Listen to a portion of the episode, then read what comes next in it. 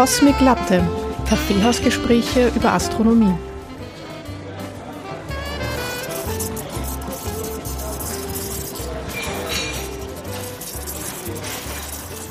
Hallo und herzlich willkommen wieder bei einer neuen Folge von Cosmic Latte, Kaffeehausgespräche über die Astronomie. Äh, mit mir wieder dabei die Theresa. Hallo Theresa. Hallo Eva. Hallo. Ja, wir sind zurück aus den Semesterferien. Das, ähm, ja, das neue Semester, das Sommersemester steht quasi schon vor der Tür. Und genau. ja, wir freuen uns, gell? Yay! Ja, wieder neue Kurse, wieder was, wo wir Neues über Astronomie lernen können. Ja. Sehr super. Okay, was hast du uns heute mitgebracht? Ja, heute habe ich was aus dem ersten Semester eigentlich mitgebracht, so mal was mhm. Basic. Okay. Du jetzt tief stapeln? naja, ich, ich glaube, ein paar Grundlagen sind auch gut, wenn man die mal irgendwie im Podcast erwähnt. Mhm, weil okay. auf Grundlagen baut man ja auf, oder? Okay, jetzt bin ich gespannt, was die Grundlage sein wird. Ah, ich meine, es geht um Sterne. Okay. Und genau um die, wie man Sterne so klassifiziert. Und dann gibt's ja ein ganz bekanntes Diagramm. Kannst du schon erraten, oh, welches was Diagramm das ist? Das Herzsprung-Russell-Diagramm. Genau. Yay, 100 Punkte. Genau, das werde ich heute einfach mal ein bisschen genauer mhm. erklären, dass die Hörer dann auch Bescheid wissen über diese Dinge. Manche wissen es vielleicht schon, aber ich, ich finde das immer wieder gut, mal zu wiederholen und ich, was man ich, da ja, alles ja. ablesen kann, weil es ja. ist ein Diagramm, aber man kann sehr viel daraus ablesen, finde ich. Ja, es ist super, ja. Wobei ich jetzt gerade überlege, ähm, weil du jetzt gesagt hast, ja Grundlage und Basic und so. Und ich glaube, dass das ähm, Herzsprung-Russell-Diagramm, dass das für uns Basic ist. Also für Astronomiestudenten und Studentinnen ist es halt, ja, eben Basic, wie du sagst. ja. Aber ich glaube, dass das außerhalb jetzt von universitärer Astronomie das was gar nicht so bekannt ist, oder? Ja, das kann sein. Das weiß ich ehrlich gesagt gar nicht so. Weil, ähm, also ich habe es, glaube ich, erst, bin mir nicht sicher, ob ich es vorher schon kannte überhaupt vom vom Studium. Könnte ich jetzt nicht beschwören. Ja. Wahrscheinlich ist es mir schon irgendwie untergekommen. Ja, aber, irgendwo. aber genau deswegen habe ich es ja ausgewählt, weil ich immer denke, das ist für uns basic. Deswegen genau. habe ich gesagt, weil man es basic, aber es ist nicht für jeden basic. Okay, Und wir haben ja auch viele Hörer, die einfach was über Astronomie wissen wollen. Und genau. ich finde, da ist auch gut, wenn man ab und zu mal ein bisschen was Basic reinbringen. Ja, abgesehen davon ist es wirklich super. Also das, das kann schon einiges. Das ja, eben. Es ist ja auch wichtig. Genau. Also füllen wir die Lücke und genau, erzähl genau. uns, was Starten ist das? Was, was kann es? Was sagt es uns? Was verrät es uns über die Sterne? Ja, also vorher fange ich mal an mit äh, Spektralklassen. Also das Herzsprung-Raster-Diagramm kommt dann später. Ach. Ja, ihr müsst da weiterhören, wenn okay. ihr das Herzsprung-Raster-Diagramm wissen wollt, was das ist und was man also alles lernen kann. Okay, das war das Dann bleibt noch Ende. dran. Aber zuerst müssen wir noch ein paar Sachen klären, okay. damit ihr euch dann auskennt, von was ich da rede. Also es geht mal über Spektralklassen zur Klassifizierung von Sternen und Sterne haben ein gewisses Spektrum das ist halt unterschiedlich, je nachdem welcher Sterntyp, welche Größe, welche Oberflächentemperatur er hat, hat er auch ein unterschiedliches Spektrum, also ein Farbspektrum. Und man hat die dann in verschiedene Gruppen eingeteilt, die Sterne. Und das Ganze geht zurück auf äh, Herrn Fraunhofer, Josef von Fraunhofer, im Jahr 1813. Ähm, der hat halt das Sonnenspektrum aufgenommen und hat da dunkle Absorptionslinien, also äh, einfach dunkle Linien gesehen, äh, wusste aber noch nicht so recht, was das Magst du vielleicht noch ganz kurz noch ähm, erklären, wie halt so ein Spektrum aussieht? Weil wenn man ah, das jetzt nur so hört. Ja, voll, das, das ähm, im Prinzip so ein Farbband, kann man sich vorstellen. Und äh, da genau, gibt's halt so einen Regenbogen. Ja, genau. Das ist, ein gut, das ist eine gute Erklärung. Wir sprechen heute vom visuellen Spektrum, also das, was wir mit dem Auge auch sehen. Und das Licht von der Sonne zum Beispiel kann man aufspalten mit einem Prisma. Und dann sieht man so einen schönen Regenbogen. Da sieht man die einzelnen Farben aufgespaltet. Aber das Licht hat immer halt das gesamte Spektrum und gesamt sieht es halt dann weiß aus. Und wenn man es aufspaltet, sieht man die einzelnen Farben. Und da kann man so schwarze Linien zum Beispiel sehen. Das sind die Absorptionslinien. Also da haben halt Atome in der Sonne diese, äh, diese bestimmte Energie weggenommen. Also es ist halt nicht mehr vorhanden in dem Spektrum sozusagen. Aber es gibt auch Emissionslinien, das heißt, das sind welche, die von Atomen äh, ausgestrahlt werden. Genau, also jetzt habt ihr zumindest eine Vorstellung, was ein Spektrum ist. Und da wurde eben von Josef von Fraunhofer ähm, 1813 so dunkle Absorptionslinien im Sonnenspektrum gesehen. Und ähm, Äh, Robert Wilhelm Bunsen und Gustav Robert Kirchhoff haben 1859 dann entdeckt, dass diese Emissionslinien gleich sind wie mit äh, bestimmte chemische Elemente, dass die auch so Absorptionslinien erzeugen. Und dann hat man das halt kombiniert und hat halt gesagt, ja, diese Elemente sind in der Sonne vorhanden. Und je nachdem, welche Temperatur oder chemische Zusammensetzung wir gesagt haben, dieser Stern dann hat, ähm, hat er äh, unterschiedliche Absorptionslinien. Also es sind einfach an unterschiedlichen Stellen im Spektrum. Das Spektrum kann man auch mit Wellenlängen darstellen. Also das bläuliche ist halt kurzwelliger und das rötliche ist langwelliger. Und das hat zum Beispiel dann eine Absorptionslinie in der einen äh, Wellenlänge und in, beim anderen Stern hat es zum Beispiel in anderen Wellenlängen, weil es hat verschiedene Elemente, die das absorbiert haben. Und da gibt's das bekannte äh, Morgan-Keenan-System, das halt diese Spektren von Standardsternen einteilt und man ver vergleicht dann, wenn man einen Stern beobachtet, immer das Spektrum zu so Standardspektren. Da hat man einfach gewisse Standardsterne definiert, die im Laufe der Zeit auch immer wieder verbessert und erneuert wurden, weil sich natürlich auch die Instrumente verbessert haben. Dann hat man natürlich auch eine bessere Auflösung und man hat auch herausgefunden, dass gewisse Standardsterne gar nicht so geeignet sind, gar nicht so Standardsterne sind. ähm, genau. Und da gibt's eben die Spektralklassen äh, von O bis Y, also man hat es dann später noch erweitert. Äh, das ursprüngliche war von O bis M und O bis A, das ist O, B und A. Das sind die frühen Spektralklassen und F bis G, das ist F und G. Das sind die mittleren Spektralklassen und die übrigen, das ist dann äh, K, M, L, T und Y. Ähm, das sind dann die späten Spektralklassen.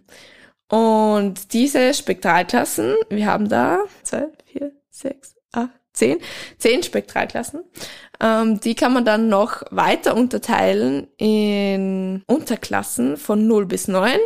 Also hast du zum Beispiel äh, bei den B-Sternen hast du B0, B1, B2 bis B9. Ähm, und das hast du bei allen ähm, Spektralklassen, hast du diese Unterklassen. Und es wurde sogar schon äh, noch zusätzliche Zwischenklassen eingefügt, weil man halt yes, dann immer noch mehr verschiedene Kategorien entdeckt hat von Sternen. Ähm, da wurden dann halt die Klassen zum Beispiel B0,2, B0,5 und B0,7 eingeführt. Ach, ich habe jetzt die regulären schon nie gemerkt, gescheit.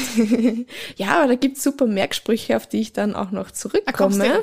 Ah, ja, ja, natürlich. Ja. Den kannst du mir dann erzählen. Nachher. Ja. Genau. Und ähm, was macht dann so eine Spektralklasse aus? Ich gehe jetzt nicht ganz auf die ja. Zwischenklassen und so. Nein, ich glaube, das ist auch nicht notwendig. Ja. Hast du die Sonne mitgebracht? Welcher Spektraltyp genau. Natürlich. Aber da muss man jetzt zuerst mal definieren, was ähm, so eine Spektralklasse ausmacht. Und da fangen wir mal bei den Immer schön langsam, Eve. Ja, ja, langsam. Step by Step. nicht so schnell. Man muss ja aufbauen. Genau, ja, sonst, sorry. Sonst kennt man sich ja nicht bin aus. schon wieder ruhig. Kannst eh gerne vom Wort einwerfen. Ähm, also die heißeste Klasse ist die O-Klasse und die wird durch ionisiertes Helium, ähm, Helium-2 charakterisiert. Die Farbe, also die scheinen recht bläulich, äh, diese Sterne, und haben Oberflächentemperaturen von 30.000 bis 50.000 Kelvin und typische Massen von über 18 Sonnenmassen. Genau, das heißt, das sind große heiße Sterne. Genau, richtig. Und dann, ähm, je weiter man dann runtergeht oder fortgeht in der Klasse, Klassifikation, desto kühler und kleiner werden die Sterne. B-Sterne, das ist die nächste Klasse, die haben neutrales Helium und äh, die Balmer-Serie vom Wasserstoff, sie findet man dort oft in, im Spektrum und erscheinen blau-weiß mit Temperaturen von 10.000 bis 30.000 Kelvin und haben typische Massen von fünf Sonnenmassen. Dann die nächste Klasse ist die A-Klasse. Die haben Wasserstoff- und Calciumlinien und erscheinen weiß bis leicht bläulich und haben Oberflächentemperaturen von 7500 bis 10.000 Kelvin und Massen von 1,9 Sonnenmassen. Und diese drei Sterne waren ja die frühen Typen, wie wir ja vorher gehört haben. Und dann kommen wir jetzt zum mittleren Typen. Das sind die F- und G-Sterne. Ähm, der F-Stern, Calcium und Metalllinien findet man im Spektrum. Ähm, der erscheint dann so weiß-gelblich mit Oberflächentemperaturen von 6000 bis 7500 Kelvin und Massen von 1,4 Sonnenmassen. Dann kommen wir zu der G-Klasse. Eisen und andere Metalle findet man da im Spektrum. Ähm, erscheint gelb und hat eine Oberflächentemperatur von 5300 bis 6000 Kelvin und eine Masse von einer Sonnenmasse. Als nächstes kommt die K-Klasse. Das ist geprägt von starken Metalllinien und bei den späten Typen von Titanoxid und erscheint orangelich mit Oberflächentemperaturen von 3900 bis 5300 Kelvin und 0,7 äh, Sonnenmassen. Und dann die ganz kühlen Sterne, das sind die M-Sterne, die haben Titanoxid und erscheinen rot-orange mit Oberflächentemperaturen von 2300 bis 3900 Kelvin und Massen von nur 0,3 Sonnenmassen. Und dann gibt's noch die braunen Zwerge, das sind keine Sterne mehr, weil sie im Inneren nicht mehr die Kernfusion haben, also sie verbrennen nicht Wasserstoff zu Helium. Sie werden aber in die Spektralklassen mit eingenommen. Und da gibt's noch die Spektralklassen L, T und Y. Und die erscheinen dann rot und teilweise die ganz kalten auch im Infraroten, also sind im visuellen gar nicht mehr wirklich sichtbar und haben halt auch sehr kalte Temperaturen, können sogar so kalte Temperaturen wie Planeten in dem Bereich haben. Sind aber noch Sterne oder wie? Sind keine Sterne mehr, das sind die braunen ah, die, Zwerge. Die, achso, das sind alles braune Zwerge. Okay. Genau, also so. L, T und Y sind alles braune ah, Zwerge. Ist, okay. Ähm, sind jetzt nicht mehr Sterne, aber es gibt auch Spektralklassen für die. Also die haben halt keine äh, Kernfusion mehr im Inneren. Genau, und dann gibt's noch weitere Klassen, die Kohlenstoffklassen der roten Riesen, die R, N und S-Klassen, aber auf die gehe ich heute nicht so genau ein. Und jetzt meine Frage an die Hörer, wenn ihr gut aufgepasst habt, wisst ihr nämlich, welche Spektralklasse die Sonne dazu gehört. Und ich glaube, du kannst die Frage beantworten für die Hörer. Dum, dum, dum, naja, du hast ja irgendwann einmal erwähnt mit einer, so mit einer Sonnenmasse und das war, glaube ich, bei G. Richtig. Weißt du zufällig auch, welche Die Unterklasse? Unterklasse? Ich überlege gerade, ist es 02 oder so? Oder? Ja, genau. Also das ist die Möglichkeit von 1 bis 9. Genau. 2 ist die richtige okay. Antwort. Genau. Spektralklasse G2. Und jetzt kommen wir zu dem Merksatz, weil das sind ja viele Buchstaben. Wie mhm. kann man sich das merken? Ja, du hast gesagt, du kennst einen. Genau, also ich kenne den ähm, OB, a fine girl, kiss me. Genau. Genau, die Anfangsbuchstaben sind halt dann dieses OB. Genau, die Anfangsbuchstaben mhm. sind halt dann, wie auch bei den Planetenspruch und so, O für genau. O-Klasse, B ja. für B-Klasse und so. Äh, es gibt auch deutsche Versionen von den Merksprüchen. Zum Beispiel Offenbar benutzen Astronomen furchtbar gerne kosmische Merksätze. Ah ja, den, den kannte ich, stimmt. Ja, ja. das stimmt. Nicht ganz vergessen. Oder ohne Bier aus dem Fass gibt's kaum was. Das gibt's auch. Es gibt sehr, sehr kreative, also Astronomen können auch sehr kreativ werden mit den Merksprüchen. Könnt euch gerne auch einen Merkspruch einfallen lassen und dann in unsere Kommentare schreiben. Ja, stimmt, gute Idee. Das wäre sicher lustig. Und vielleicht habt ihr einen besseren als bisher. Und diese Spektralklassen können dann auch nochmal unterteilt werden, je nachdem, ob sie irgendwelche Besonderheiten in ihrem Spektrum aufweisen. Und das wird dann durch einen Suffix oder Präfix ähm, äh, angezeichnet. Zum Beispiel werden Zwergsterne durch ein D am Ende gekennzeichnet oder es gibt die Bezeichnung PEC, was für peculiar steht, ähm, was auf Deutsch besonders heißt. Die haben halt besondere Linienintensitäten. Und da gibt's halt verschiedenste Bezeichnungen. Es gibt sogar für weiße Zwerge die Bezeichnung W, ähm, weißer Zwerg. Und als Präfix, also vor dem Wort, gibt's D oder SD oder G, G für Giant, SD für Subdwarf, also Unterzwerg und D für Dwarf für Zwerg. So mal grob, wie man so Sterne klassifizieren kann nach ihrem Spektrum. Und dann gibt's noch die Leuchtkraftklassen. Und da gibt's auch verschiedenste. Es gibt insgesamt acht. Kannst du dich noch dran erinnern? Oh, nee, die habe ich gar nicht mehr. Ähm, Aber ich glaube, wenn ich dir erzähle, dann, dann weißt du es wieder. Also die sind dann nur nach Buchstaben, nach römischen, römischen Buchstaben. Ja. Also von 0 äh, bis 7. Und Klasse 0 sind die Hyperriesen, Klasse 1 sind die Überriesen, Klasse 2 helle Riesen, Klasse 3 normale Riesen, Klasse 4 Unterriesen. Also haben wir sehr viele Riesen, wie mhm. wir sehen. sehr viele verschiedene ähm, Leuchtkraftklassen von Riesensternen. Da kommen wir später dann noch genau zu reden.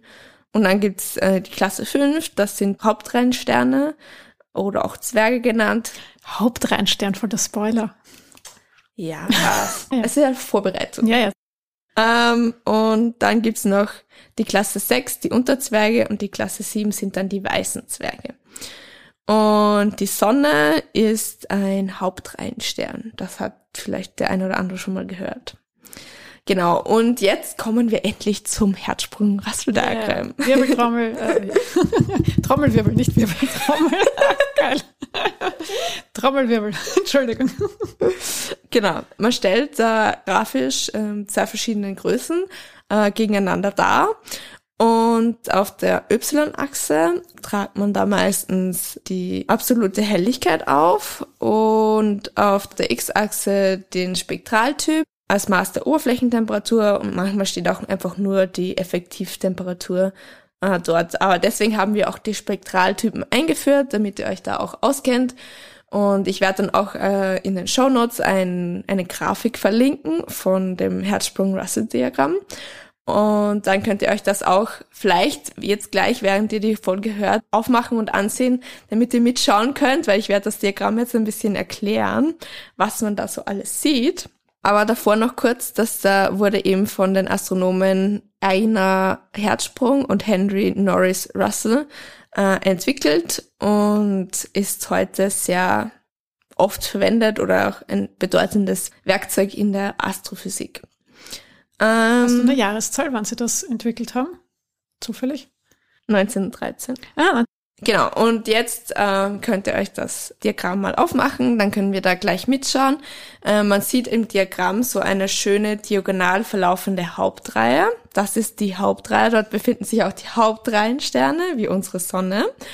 Und das sind die hellsten und lichtstärksten äh, Sterne und das reicht eben von den sehr heißen Sternen, die B-Sterne, wie wir vor kennengelernt haben, also die frühen äh, Sternklassen, ähm, die befinden sich ganz links oben und die lichtschwachen rötlichen Zwergsterne, äh, die liegen rechts unten. Ähm, das sind die M-Sterne zum Beispiel. Und die braunen Zwerge, weil wir sie vorher erwähnt haben, die würden dann noch weiter nach rechts unten dran gehören. Also dann äh, Spektralklasse L, T und Y, die finden dann noch weiter rechts unten ihren Platz auf der Hauptreihe. Und die Leuchtkraft streckt sich um circa acht Größenklassen von den verschiedensten Sternen auf der Hauptreihe. Ähm, und wir kennen ja auch die bekannte Masse-Leuchtkraft-Beziehung und dadurch sind dann auch Sterne, die leuchtkräftiger sind, massereicher und größer und dann kann man das auch so sagen, entlang der Hauptreihe links oben sind die großen, massereichen Sterne und rechts unten dann die kleineren und entlang der Linie wird das halt immer kleiner, die Masse. Ähm, genau, und dann haben wir noch ähm, die ganzen Riesenäste, also horizontalen Linien, die wir dann da sehen. Ähm, das sind die Riesenäste, äh, auf Englisch Branches. Und da sind dann die Riesensterne, von der Hauptreihe entwickeln sich Sterne dann in die Riesenäste. Äh, der Riesenast ist zum Beispiel von der sternenleeren Herzsprunglücke getrennt, weil dort einfach sehr wenige Sterne sind.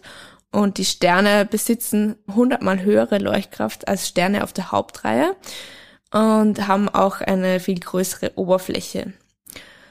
Dann haben wir neben den Riesenästen noch links unten im Diagramm die weißen Zwerge. Ähm, das ist sozusagen das Endstadium von Sternen wie zum Beispiel unserer Sonne. Also unsere Sonne wird auch irgendwann mal links unten im Herzsprung-Russell-Diagramm landen.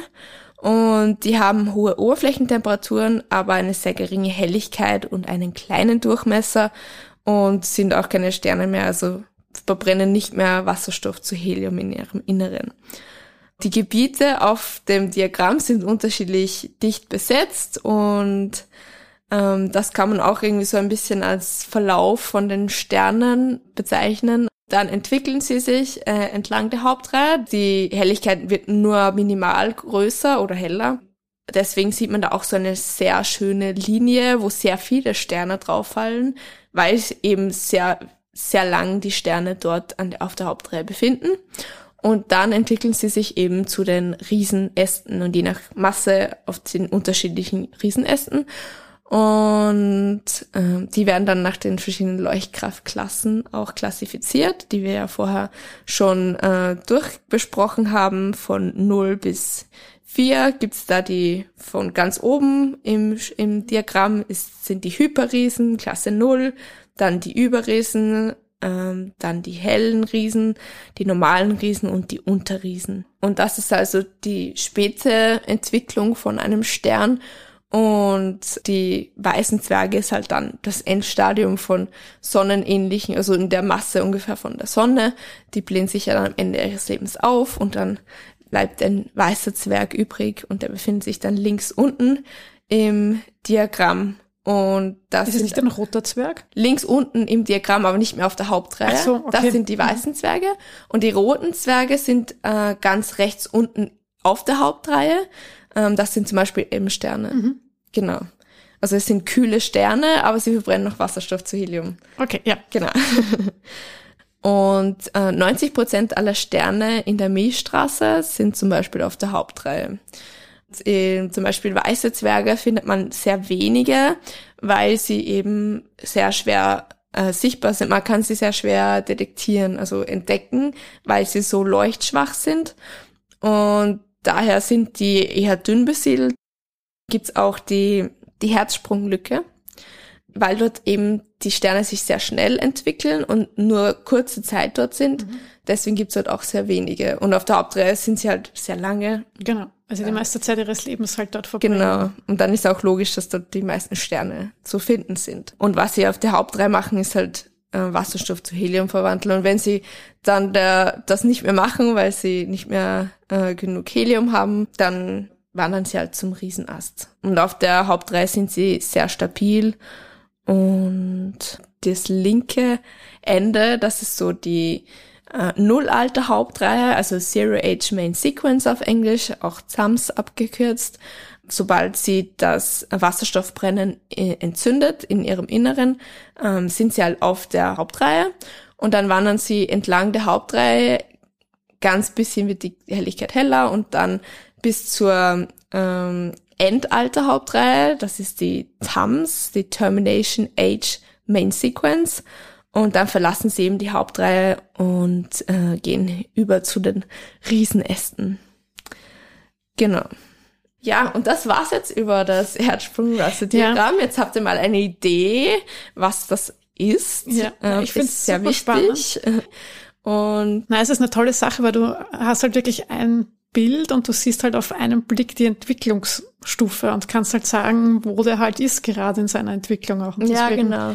Das ist schon, also wenn, wenn man es mal gelernt hat zu lesen, ähm, wie es zu interpretieren ist, finde ich, ist es echt super, weil du halt wirklich mit einem Blick halt gleich, ähm, ja, eigentlich Sachen siehst, Infos rauslesen kannst und ähm, ist schon, eigentlich ist es eine tolle Sache.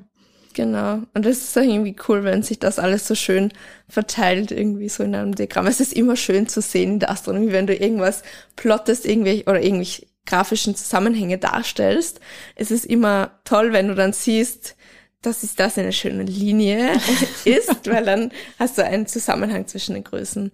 Also wenn da irgendwie herumstreut und keine irgendwie ein, ein Zusammenhang zu sehen ist, das ist halt immer, ja, anders ist besser. Genau, ja. Na, super genau. spannend. Danke für die Auffrischung auch für mich. Ja, war, war sehr interessant, wieder mal ähm, alles zu hören. Ja, es war für mich auch immer. Es war cool, mal über so ein Thema auch zu reden. Ja, dann danke dir und äh, genau, wir hören uns dann beim nächsten Mal genau, wieder. Genau, bis zum nächsten genau. Mal. Ähm, genau, und wenn ihr uns ähm, schreiben wollt äh, oder Fragen habt, so, was auch immer, Ihr wisst unsere Kontaktdaten. Schreibt uns eine E-Mail an kontakt.cosmoclatte.at. Ansonsten findet ihr uns natürlich auch auf Instagram und auf Twitter sind wir auch unter Cosmoclatte eigentlich sehr einfach zu finden. Also dann bis zum nächsten Mal. Bis zum nächsten Mal. Tschüss. Tschüss.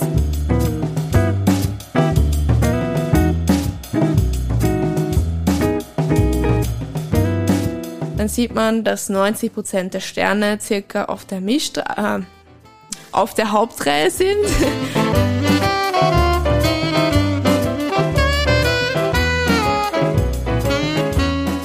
ähm, ja, ich glaube, das war's.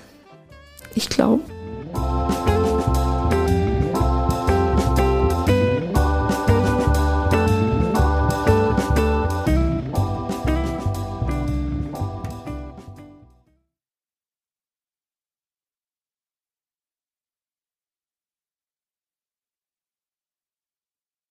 Absorptionslinie, Absor Absorptionslinie